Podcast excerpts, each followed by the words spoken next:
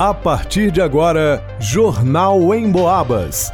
As notícias da região, de Minas e do Brasil, você ouve aqui na Emboabas, em 92,7 e 96,9. Emissoras que integram o sistema Emboabas de comunicação.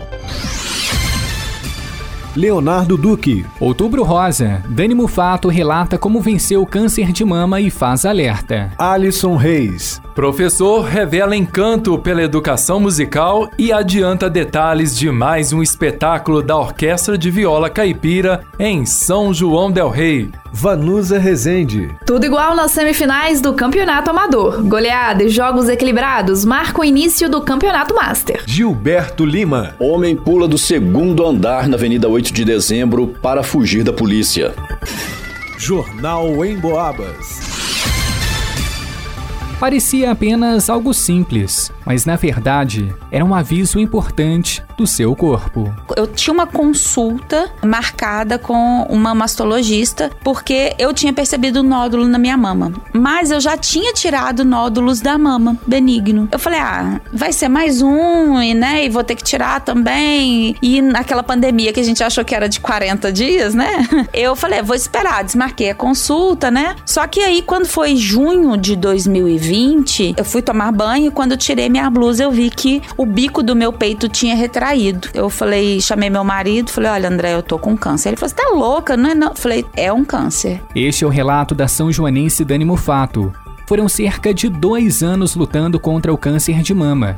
O tratamento não foi fácil, mas extremamente necessário. Como eu disse, o tratamento parece que você está morrendo. As energias são uma fadiga, é uma dor inexplicável no corpo. E por inúmeras vezes eu falei o quanto eu era grata ao meu corpo por ter conseguido aquele bombardeio de medicação, de drogas, né? A sensação é essa, sabe? De, de gratidão ao meu corpo, principalmente por ele ter aguentado tudo aquilo. Em poucos meses, o nódulo que apareceu na mama direita da Dani evoluiu muito rápido, cresceu 6 centímetros.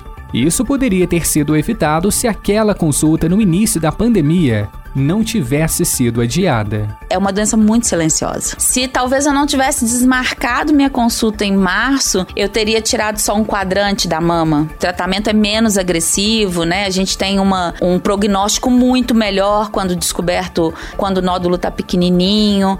Então, é alerta mesmo para que a gente se toque, para que a gente, né, observe o corpo. Mas a caminhada da Dani não parou por aí. No meio desse processo, ela recebeu outro diagnóstico, o do TEA, transtorno do espectro autista nível 1.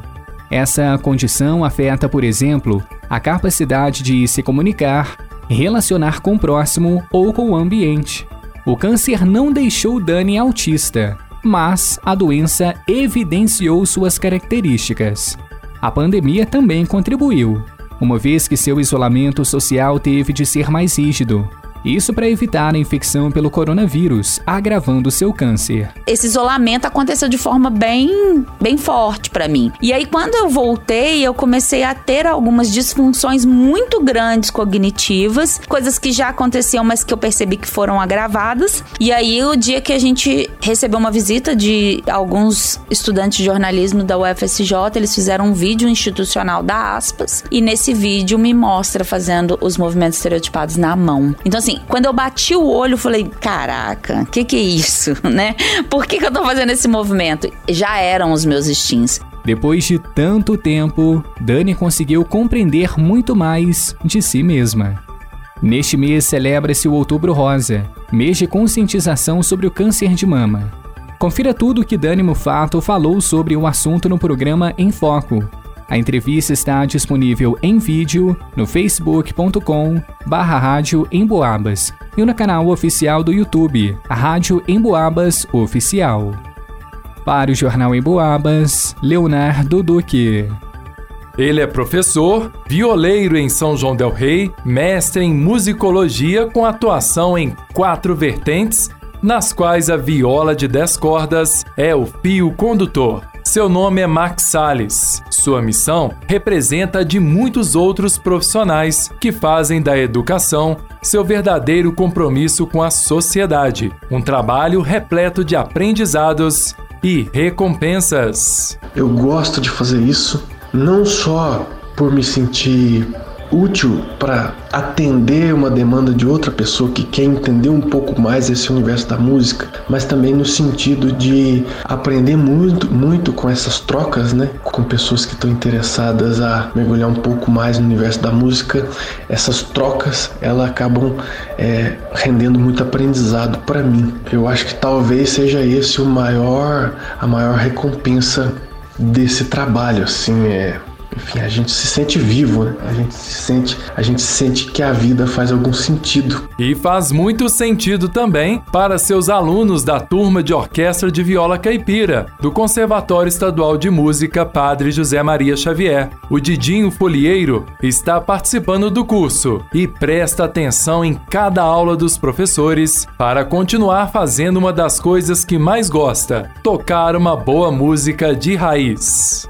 A, a viola eu, era um instrumento que eu, não, que eu não, ainda não tenho tanta prática, então eu estou gostando demais, desenvolvendo é, aquilo que eu, que eu pretendo nesse, tocar a viola. E então a gente vai, vai tocando, a música incentiva, eu, eu a gente está fazendo o que gosta, porque gosta de cantar, gosta de tocar. Então isso aí é bom demais, né? Parece que está no sangue da gente. E o professor Max confirma esse entusiasmo da turma. O grupo ele tem uma energia, o pessoal tem um prazer de participar e além da, da participação dos alunos, soma-se a participação de, de violeiros da comunidade, né? Gente que gente que gosta de tocar viola e se juntou a nós, então é, tá sendo uma experiência muito incrível. E parte do resultado dessa experiência educativa musical com a Orquestra de Viola Caipira do Conservatório de São João del Rei poderá ser acompanhada de perto pelo público.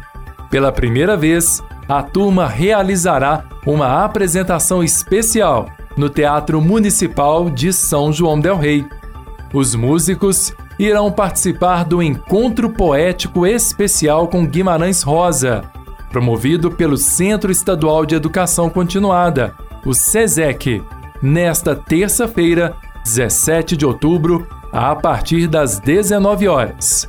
Para assistir ao espetáculo, os interessados são convidados a levarem um quilo de alimento não perecível. Para o Jornal em Boabas, Alisson Reis. As definições ficaram mesmo para o próximo domingo, dia 22, quando acontecem os jogos de volta da semifinal do Campeonato Amador. São Caetano e Santa Cruz não conseguiram tirar o zero do placar. E já no clássico entre América e Social, tudo igual também, mas com quatro gols na partida, 2 a 2. Os jogos da volta no próximo domingo acontecem no estádio Paulo Campos, o campo do Social, sem vantagem para as equipes. Em caso de novo empate, a decisão vai para a marca da Cal. Os ingressos, assim como nas primeiras partidas, custam 10 reais. Neste fim de semana teve início também o Campeonato Master, com grandes nomes do futebol. No sábado, dia 14, a primeira goleada do campeonato. Social 6 a 1 no Nacional. Mais tarde teve a equipe do Surpresa vencendo Vila Nova por 2 a 1. No domingo, São Sebastião perdeu por 4 a 2 do 15 de novembro. encerrando a rodada, o Cruzeiro venceu a equipe do São João por 2 a 1. Durante o Campeonato Master, as oito equipes jogam entre si e os quatro melhores se classificam para a semifinal. Para o Jornal em Boabas, Vanusa Rezende. No início da manhã de hoje, a polícia foi acionada e compareceu na Avenida 8 de Dezembro para atendimento de uma ocorrência de violência doméstica. Segundo a moradora do apartamento, uma jovem de 24 anos de idade, ela disse que estava na rua de madrugada com o namorado e que ele estaria muito alterado. O rapaz foi embora por volta das 5 da manhã, mas retornou por volta das 6 horas e a agrediu com tapas no rosto, chutes e puxões de cabelo. Ao ouvir a polícia tocando a campainha do apartamento do casal, ele quebrou a janela de vidro do quarto e pulou do segundo andar carregando duas mochilas. Antes, ele teria quebrado o celular da solicitante para que ela não conseguisse pedir socorro. Durante rastreamento, o agressor foi encontrado e preso em flagrante delito. Tanto a vítima quanto o autor foram encaminhados para a UPA. A vítima devido às agressões e o cidadão por ter se machucado na queda.